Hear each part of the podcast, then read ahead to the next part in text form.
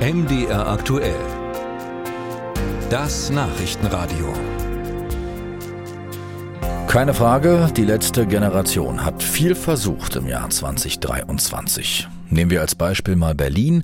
Da gab es im vergangenen Jahr in Summe 550 Aktionen von Klimaaktivisten und damit satte 80 Prozent mehr als 2022. 3700 Verfahren hat die Berliner Staatsanwaltschaft geführt. Und trotzdem war es für die letzte Generation, für die Klimakleber, wie sie viele auch nennen, kein besonders erfolgreiches Jahr.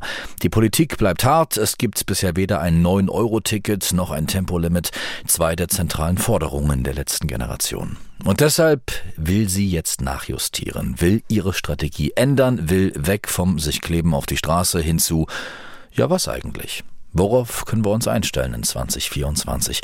Dazu bin ich jetzt im Gespräch mit einer der Sprecherinnen der letzten Generation, mit der Leipzigerin Lina Jonsson. Grüß Sie. Hallo, guten Tag. Frau Jonsson, können wir erst mal festhalten, dieser zweijährige Versuch mit dem sich auf die Straße kleben ist gescheitert? Ich würde das irgendwie ein bisschen anders betiteln. Ähm, das ist zwar das, was man auf der Straße oft sieht, die Leute, die da irgendwie protestiert haben, wo der Medial auch sehr breit getreten ist, hat irgendwie alle gestört. Anscheinend fühlte sich ganz Deutschland da auf den Schlips getreten. Was wir festhalten können, ist, dass über die letzten zwei Jahre gesehen wurde, dass Menschen nicht mehr weggehen, dass Menschen für ihre Grundlage auf die, also die Lebensgrundlage auf die Straße gehen, für uns alle als Gesellschaft. Und ich würde es als sehr erfolgreich bezeichnen, wenn wir mit anfänglich 24 Menschen auf der Straße plötzlich mehrere hundert, auch zum Teil in manchen Städten unterwegs sind. Wir haben Bildungsarbeit betrieben, wir haben tausende an Vorträgen gehalten und Leute trainiert in Gewaltfreiheit und das würde ich schon als großen Erfolg verbuchen. Und trotzdem machen Sie jetzt Schluss mit dem Kleben. Auch weil selbst die Grünen ihre Art des Protests inzwischen als kontraproduktiv und elitär beschreiben? Fragezeichen? Wir haben gesehen, wir sind sehr viele Menschen geworden, haben aber noch nicht die kritische Masse erreicht an Menschen, die es am Ende braucht, um wirklich politische Entscheidungen so dermaßen doll zu beeinflussen, dass sie wieder auf den Boden der Verfassung zurückkehren.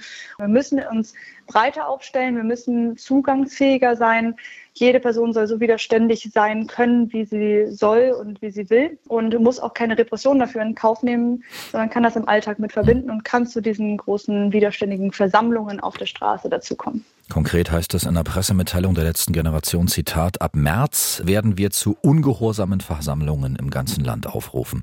Worauf, Frau Jonsson, genau muss sich Deutschland einstellen? Wir gehen jetzt auf eine Kreuzung, wir gehen irgendwie auf eine Autobahn, an einen Ort, wo wir nicht ignoriert werden können mit ganz vielen Menschen. Es werden Reden stattfinden. Jede Person kann so kommen, wie sie will. Genau, unter natürlich dem Vorbehalt, dass alles friedlich ähm, und gewaltfrei bleibt. Außerdem wollen Sie Politiker und andere Entscheidungsträger, das haben Sie auch gesagt, äh, öffentlich und vor laufenden Kameras zur Rede stellen.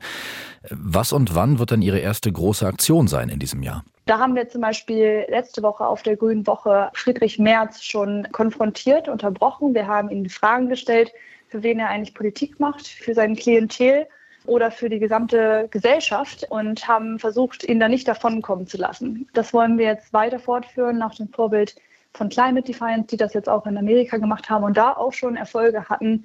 Also es läuft jetzt gerade auch schon an.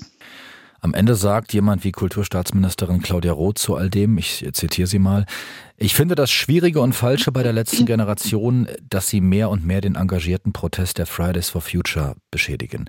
Warum, Frau Jonsson, ist es für Sie keine Option, sich einfach mit den Fridays for Future Leuten gemein zu machen, im Jahr 2024 gemeinsam eine vielleicht noch stärkere Klimabewegung zu bilden? Warum nach wie vor dieses Arbeiten gegeneinander? Ähm, es wird gerne wie ein Arbeiten gegeneinander medial dargestellt. Und ähm, es ist auch wichtig, dass es verschiedene Proteste gibt, ähm, um halt auch eine größere Anschlussfähigkeit zu bieten für Leute, die dazukommen wollen. Es ist wichtig, dass es bunt gemischt ist, dass unterschiedliche Themen angegangen werden, dass manche Bewegungen an den Infrastrukturen dran sind, andere sich auf Vernetzung konzentrieren, andere die Massen auf die Straße bringen. Aber letztendlich müssen wir uns ja am Ende so Hand aufs Herz überlegen, okay, kommen wir damit mit einer Form weiter oder nicht? Also wir müssen uns früher oder später vernetzen, da haben Sie recht.